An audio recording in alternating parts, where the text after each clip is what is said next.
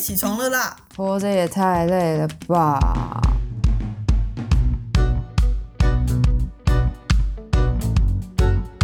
欢迎收听《小岛生存指南》。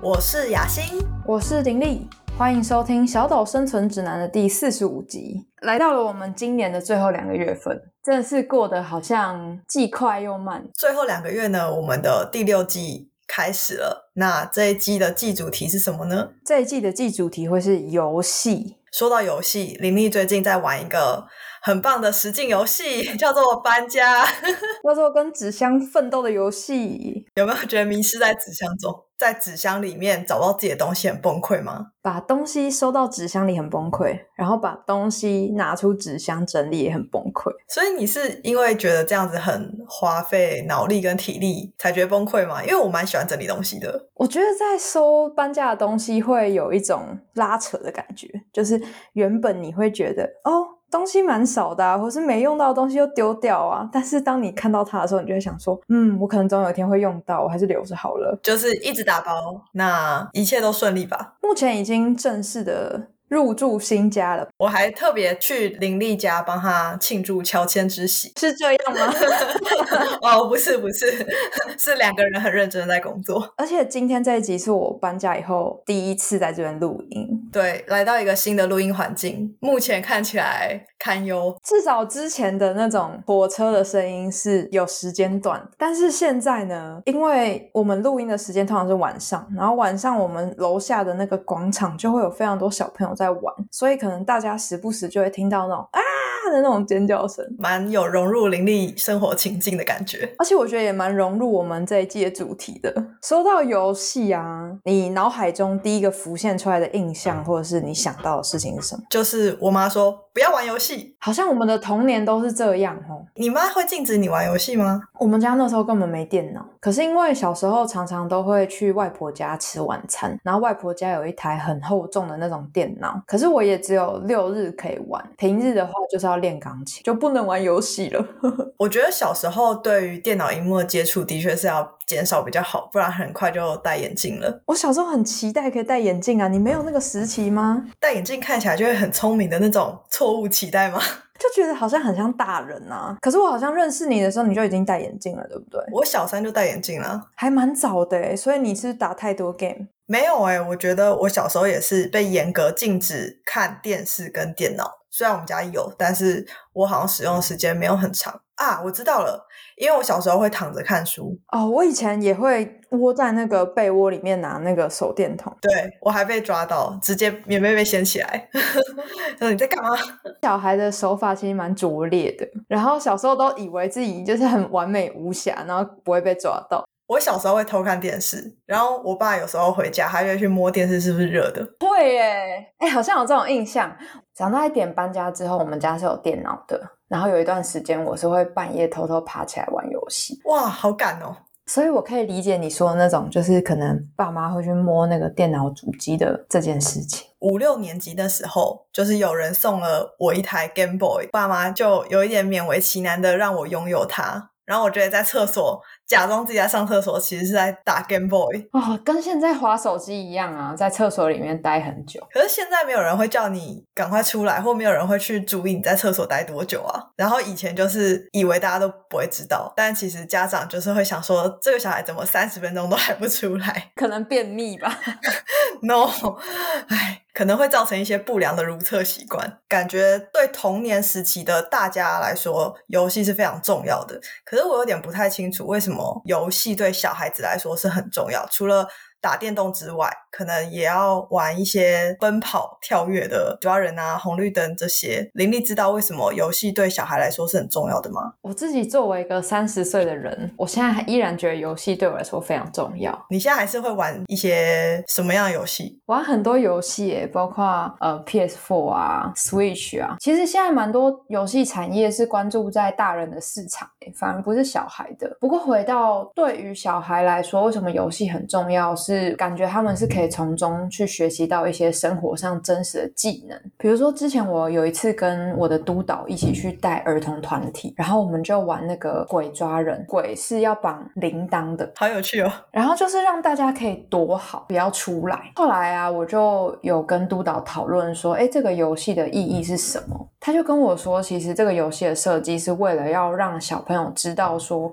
当危险靠近的时候，我们是需要找地方躲起来的。然后我就有一种哇，原来小时候玩鬼抓人啊、红绿灯啊，或是那种躲猫猫啊，好像都是某一种生命的技能。我觉得游戏对小朋友来说的意义，是因为小朋友没有权利，他们都被大人管束。然后呢，如果在游戏里面，无论是虚拟的电动世界，或者是小朋友之间玩的那种追赶、跑、跳、碰的游戏，它会有一种胜利感，你会有一种我可以掌握自己命运的感觉，是成就感吗？对，就是有一种成者为王、败者为寇的那种输赢之分。然后我觉得对小朋友来说，这种竞争也是一种蛮重要的生活调剂。因为面对大人，小朋友一定会输啊。因为大人就算口才再差，或者是那个道理再差，他还是会压制小孩，就是小孩无法赢哦。所以你讲到的有点像是同才之间玩游戏的时候，其实也是一种良性竞争的关系。我觉得当然可能会有那种就是输了不认账啊，或者是吵架哭啊什么的。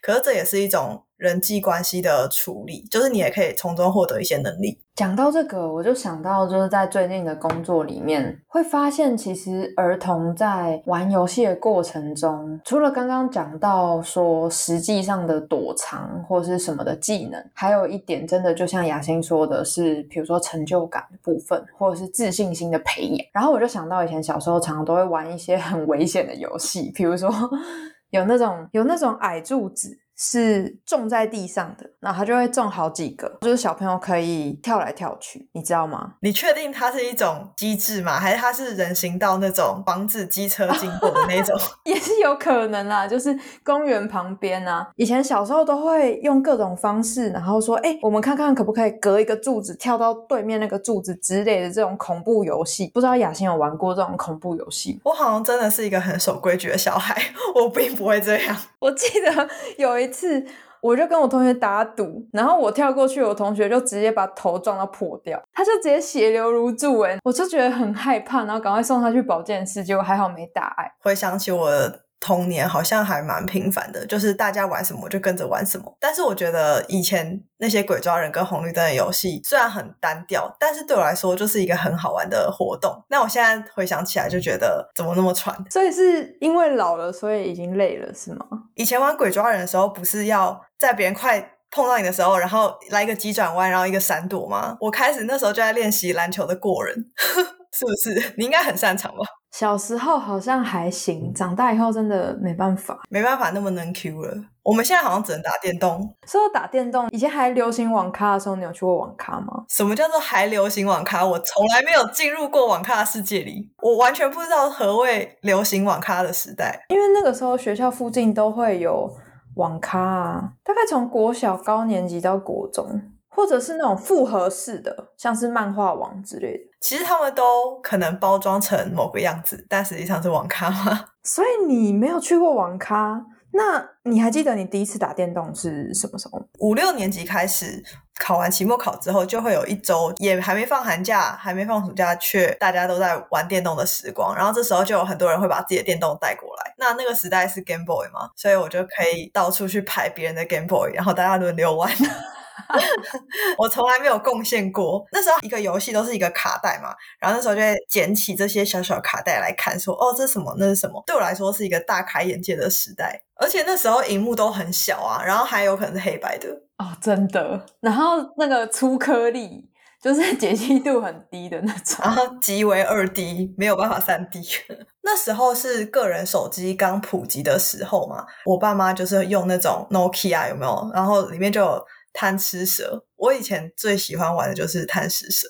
我也有玩过，因为我妈也是用有贪食蛇的手机。哎，手机通常都是贪食蛇，然后电脑就是踩地雷。哎，对，我也超喜欢玩踩地雷，因为那时候就是网络是拨接的时代，所以不太可能上网去玩什么其他游戏，看电脑内建什么游戏就玩什么。但是电脑的内建游戏就是那几样啊，比如说什么接龙啊，不然就是踩地雷啊。好一点的可能有小朋友下楼梯，那个要额外下载吧。我小时候也超喜欢玩小朋友下楼梯，但我超烂。所以你真的从来没有去过网咖吗？我第一次去网咖是那时候已经研究所了。去网咖也不是为了什么要用电脑，因为就是后来长大，网咖不流行，就是因为大家现在都有个人电脑了嘛。那时候去网咖就是为了要约会。等一下，可是为什么要去网咖约会？因为呢，看电影太贵了，就是看电影看一部电影要三百块，也是两个小时。可是你去网咖可能就是不需要那么多钱。然后你如果比如说吃饭前你要有一个地方是可以待着两个小时，然后又有饮料，然后又可以上厕所什么的话。网咖是一个蛮舒适的地方。到了我二十岁之后，网咖的环境也变得很好啦，就是很明亮啊，然后白天也没有什么奇怪的事情，就觉得去还蛮安全的。然后还有漫画哦，所以你是去那种复合式的厉害网咖，不是那种很奇怪的那种网咖。很奇怪，网咖是长怎样？我不知道是很阴暗吗？在地下室吗？就是位置很小，然后没有隔间呐。没有没有，我们是去有隔间的哦，就是类似漫画王那种 Q Time 那种啊。对，是去 Q Time 没错。所以就是厉害网咖，因为现在台湾很多网咖甚至还有可以过夜的，有点像胶囊旅馆，是不是？对，然后就再加一台电脑给你哦，然后还可以洗澡。洗澡的话要去外面洗，整排可能都是房间嘛，然后你要去到走廊的底部有一个洗澡间。